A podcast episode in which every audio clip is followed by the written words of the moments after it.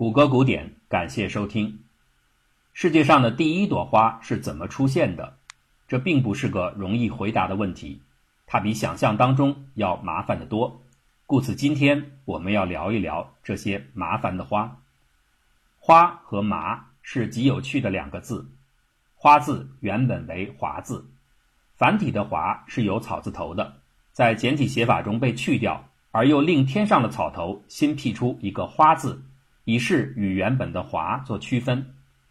麻字曾在演变当中出现过草字头，简化时又被去掉，算是还原了原貌。文字的用意在源头时最为明显，在小篆或金文当中，“华”和“麻”的上面都是两朵草花的形象。古人的观察非常细腻，最初的“华”字就是一朵花的简笔形象，不仅有花瓣和茎，连萼片都有两条线条勾勒出来。后来变成繁体华字里边那几道横，而草字头的短竖则是花蕊的遗迹。麻的造型是屋顶下面两朵花。曾有个笑话说麻是张双人床，这明显是误解了该字下面双木的含义。那其实不是两棵木，而是两朵开花的草，也就是大麻。草花为什么在后来变成了木字呢？原因很简单。草茎两侧原本是两条竖线，用以示意大麻被剥开的皮。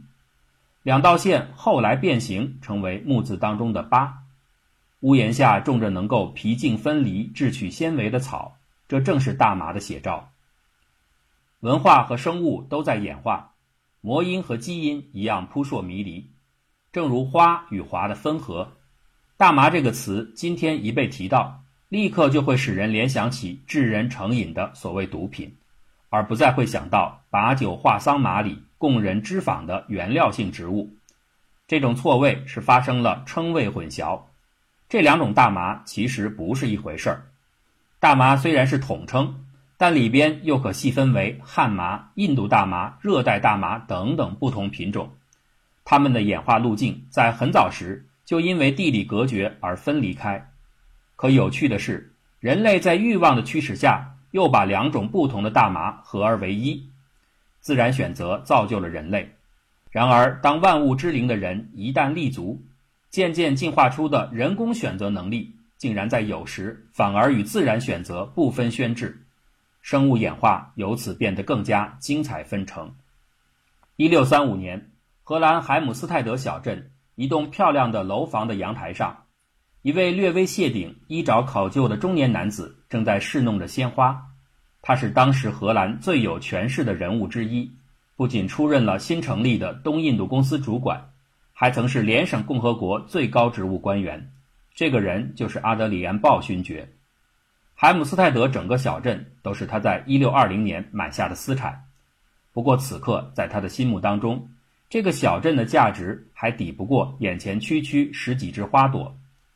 为了映衬花的美丽，勋爵在方寸土壤周围树立起了几面漂亮的反射镜，只为让这些珍贵的花儿显得更多一些。整个二十年代中，为了这几枝花，追求者们的报价一再打破记录，直到不可思议的天价。当时正值举世闻名的郁金香狂热前夕，这样的疯狂追逐毫不稀奇。然而，阿德里安似乎从来没有动心过。他认为，独享美丽的愉悦不可以用任何金钱比拟。这些花就是大名鼎鼎的郁金香珍品，永远的奥古斯都。所有该品种的植株在当时几乎全被阿德里安垄断。永远的奥古斯都之所以吸引人，是因为它有一种不同于普通同类的绰约风姿。这是一株爆裂型郁金香。郁金香的花瓣多是纯色。可极其偶尔的也会产生出双色纹理，就像在一块均匀的底木上涂抹出细碎的花纹，故而称之为爆裂。如果罕见的爆裂纹路碰巧如火焰或彩云一般美丽且均匀，就会成为极为宝贵的珍品，变成众人竞逐的对象。由于稀罕，人们在视觉审美之外，还为其增加了道德赋能，称郁金香的爆裂。是有良知的花正在净化灵魂。珍品必定被严防死守，最廉价的获得方式其实是自行培育。郁金香的培植和飞机设计差不多，关键在于定型。前面尝试过无数的方案之后，一旦能够找到某种满意的样子，就定型，然后批量生产。郁金香的批量生产是用球茎进行繁殖，这属于无性生产方式，它可以保证定型的花朵特征向下稳定的遗传。可困难恰恰在于定型。要想搞出满意的花瓣图案，只能用尝试的方法，让种子反复繁育。通过有性繁殖产生出多样性的后代，从中看看有没有满意的候选者。这完全是一个碰运气的事情。郁金香的种子生长周期长达七到十二年，一个周期之后，很可能所有的后代都不能令人满意，于是只好重来一遍。这就是为什么永远的奥古斯都这样的花会如此贵重的原因。普通的花只要碰巧生长出爆裂款，就能卖到天价。这简直是点木成金，或虔诚，或贪婪，或兼而有之的各路花匠们为此目的想尽了各种奇葩招数。有的果真施法于炼金术士，用各色神秘仪式来祈求郁金香的马赛克奇迹。他们在花瓣上画出自己想要的图案，等雨水把颜料冲进土壤，希望就此能改变花的灵魂。还有的人从博大精深的古籍中寻找灵感，鸽子屎、古老建筑的墙皮都成了具有魔力的配方。让这样的神秘术层出不穷的根本原因在于，爆裂郁金香果然会时不时的在这样或那样的秘方被运用之后产生出来，得到回报的人们自然会更加的执迷不悟。这些人并不清楚的是，所谓的爆裂现象，在今天看来是如此的简单。它就是一种病毒引起的疾病，一种被称作郁金香爆裂病毒的感染，会导致花朵花青素分布上的波动，从而使花瓣在许多的位置褪色，形成漂亮的纹路。既然是疾病，爆裂郁金香往往所传不久，因而，在如今的花卉市场上，它是人们防范和嫌弃的对象。可是，在那些郁金香狂热的年代，向后繁育的数量有限性，反而更激发了人们追逐的热情。同一种花，不同的态度，人和自然选择最大的差别就在于欲望的文化时刻都在发生改变。人工选择带来改变，这样的事情也发生在大麻身上，地点同样是在荷兰，同样是在小小的苗圃当中，只不过这次连置于阳台之上都成为了一种奢侈。作为一种被认定为毒品的植物，大麻只好隐身在室内种植，连太阳都无法得见。在上个世纪八十年代，大麻在公共想象中的危害性突然显著的提升。迄今为止，人们一直想搞清楚社会文化形象当中的大麻究竟经历过怎样的起伏。不到二十年前，还处在几乎可以被社会普遍接受边缘的大麻，何以一下子？短期内从右成为魔鬼，社会魔音的演变不是这里讲述的内容。我们单说其结果，就是这种绿草从此被查禁的力度空前提高。巨大的社会选择压力逼迫着所有的大麻种植者逃往荷兰，在这里，法律留下了豁免的小小角落。严格的说，大麻在荷兰也并非可以堂而皇之的存在。它只有在几百个拥有合法执照的咖啡店里可以暂时栖身，但就是这些小小的避难所，成为了这些植物继续进化的孤岛。众多的大麻园丁每年从美国或世界各地来到这里交流经验、技术和更为关键的种子。繁盛一时的大麻节，让这种绿草获得了比在天然环境当中要方便得多的杂交机会。交配的狂潮不仅拣选出了如今最为流行的大麻品种，也让大麻的种间分布和混合情况异常复杂。直到今天，对大麻进行科学分类都是一个困难的技术问题，就像鉴定刘备和汉献帝的 DNA 距离一样。在此前的几十年间，美国各地消费的大麻主要进口自墨西哥。大麻使人获得高潮享受的致幻成分来自于四氢大麻粉，它主要集中在花蕾之中，故此就吸食目的而言，只有能开花的大麻才满足人们的需要。这样的大麻品种在当时来自于赤道地区，它不耐低温，一旦越过了北纬三十度线就不再开花，所以只有墨西哥和美国最南部才拥有种植条件。随着墨西哥配合美国政府的禁毒要求，开始用药物喷杀大麻，进口之路被堵死。人们当然很容易想到，可以在室内偷偷种植大麻来获取原料，只是三十度纬线成了大麻开花最难以逾越的关卡。这个难题到七十年代末被攻克。当时穿越阿富汗地区的美国嬉皮士们，在中亚山地中寻找到了一种新的大麻。这些矮小纤弱的印度大麻生命力顽强，更关键的是，它们能够抵抗寒霜的侵袭。这个宝贵特性意味着它们可以在北美大陆的各处，甚至北至阿拉斯加的地带生长开花。然而，对娱乐性用途来说，这些刚刚发现的印度大麻是有缺陷的，它们抽起来的劲儿不是那么给力。很快的，新的杂交品种就被选育出来。热带品种强而有力的高潮感和印度大麻的耐寒性被结合在一起，就这样，古远历史中因喜马拉雅山脉的阻隔早已分开演化的两种不同大麻，在人类欲望的驱使下，被大麻的园丁们难以预料地重新连接在一起。这些进化铁轨扳道工们将这次创造称为大麻遗传学上的伟大革命。与此同时，美国西北太平洋沿岸地区的大麻爱好者们也没有停下研究的脚步。有了荷兰咖啡馆的存在，他们的研究成果可以不断获取交流的动力。在严格执法环境的驱动下，这些人建立起了不可思议的大麻密闭种植史。为了代替日光，他们使用金属卤灯或钠灯这样的人造光源。为了保障生长，养分、二氧化碳、水之类的原料。都需要人为供给。直觉上，不见天日的人造环境无论如何也比不上开放的自然环境。可谁也不曾预料到，大麻给出的答案却是相反的。在这种虐待感十足的集权式生长球式当中，这些诡异的草居然有着比室外更好的成长表现。当然，这里的“更好”是站在需求者的立场上去说的。人们调试着所有的环境参数。肆无忌惮地刺激大麻开花的频率，高浓度的气体，二十四小时光照，加热根部的暖气，天然环境中绝不可能出现的高强度生长配方，在这儿只是一个催生欲望的配置。密室大麻的花朵里，四氢大麻粉的含量不断提升，在精育无籽大麻中，甚至超过了百分之十五。人类完全成为了进化大戏的主宰。讽刺的是。当交配产生的种子带来良好的性状，一旦被认可和定型，人们反过来就会禁止交配的出现。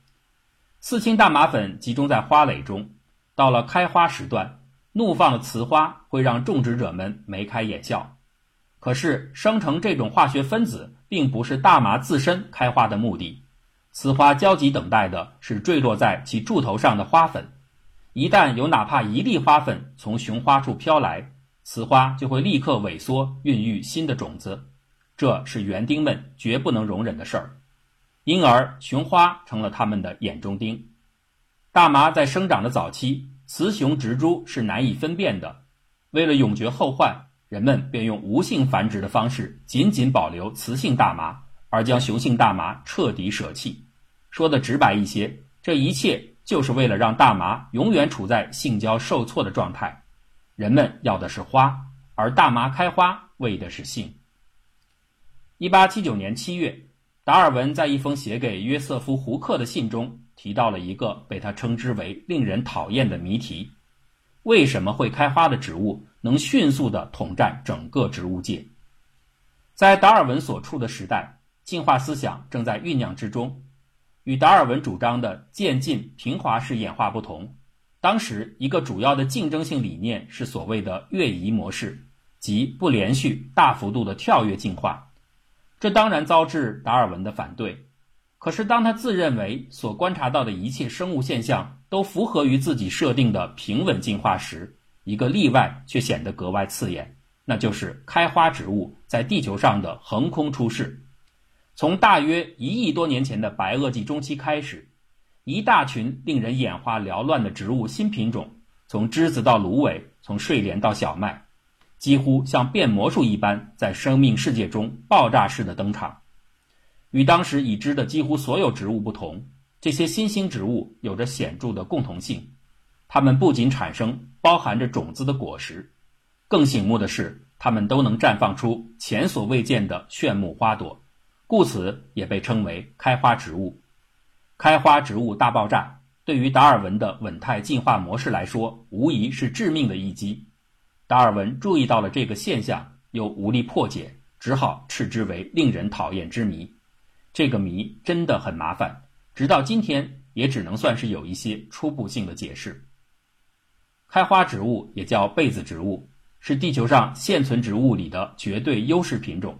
超过三十万种之多，目之所及，我们能看到的几乎都是被子植物。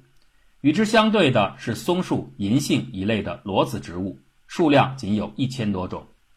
这两类植物最重要的分别就是开花和用果实包裹起来的种子。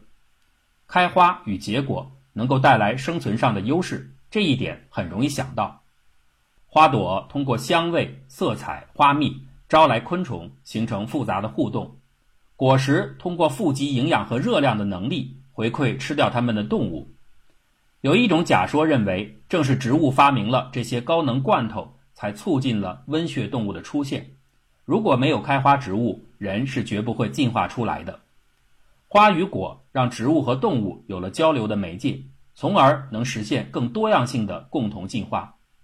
这样的一般性解释并没有回答最困难的疑点。植物的开花能力是怎么在一夕之间突然进化出来的？这儿曾经发生了一起神秘的事件，在距今两亿多年前的地球上，自然环境与现在完全不同。如果能穿越到当时，你一定会感觉自己置身在其他星球。到处耸立着的大型裸子植物和蕨类植物，把地球打扮成了一个分形的世界。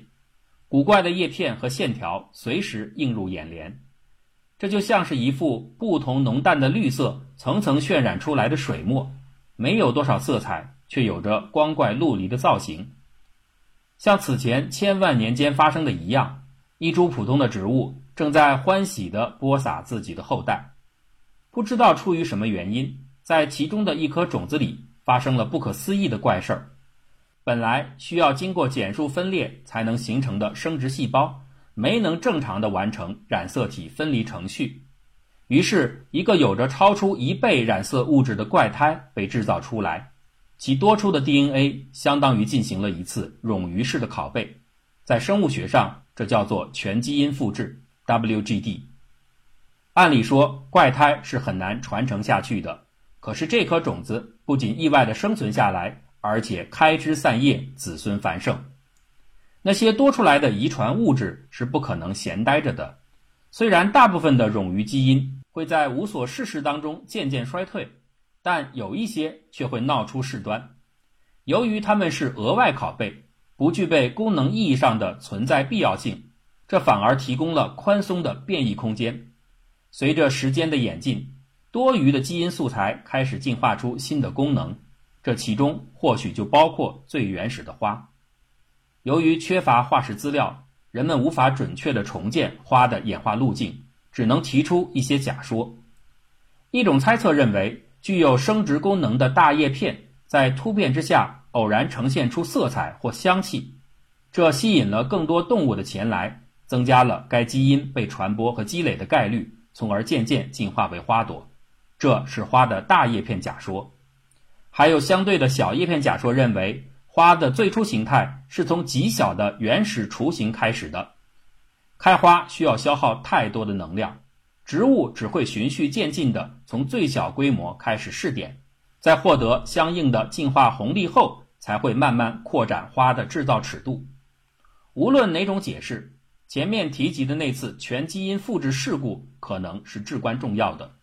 正是这一次意外制造出的基因冗余。或许才满足了开花植物大爆炸进化所需要的基因总巨量的大幅度成长需求。然而，这一次的 WGD 不是进化史上的第一次，更不会是最后一次。开花植物之前，种子植物的形成就依赖于三亿五千万年前更古老的一次全基因复制。至于后来那些更先进的动物或植物，其进化道路上已经可以确定。发生过更多次的全基因复制。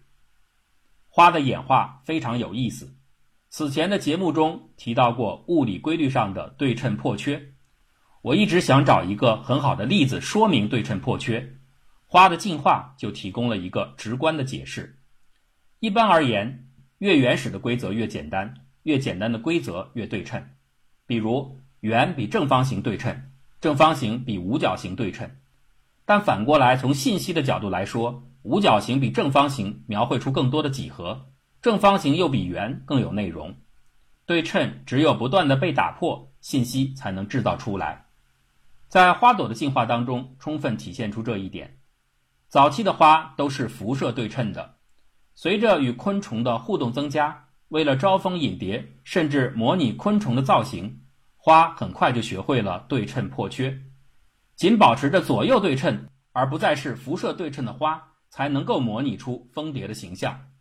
再到后来，连不对称的花也开始出现，艺术的自由创作空间进一步得到了拓展。